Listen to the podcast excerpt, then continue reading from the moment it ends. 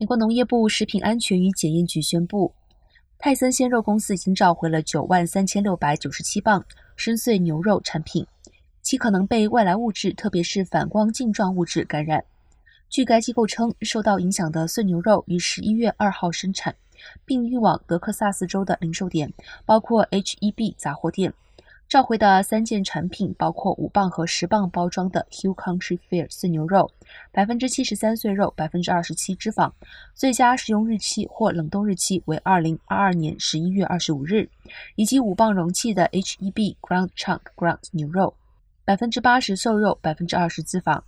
召回的产品在容器接缝处有企业编号 EST 点二四五 E。检测局也提醒消费者不要使用受污染的碎牛肉。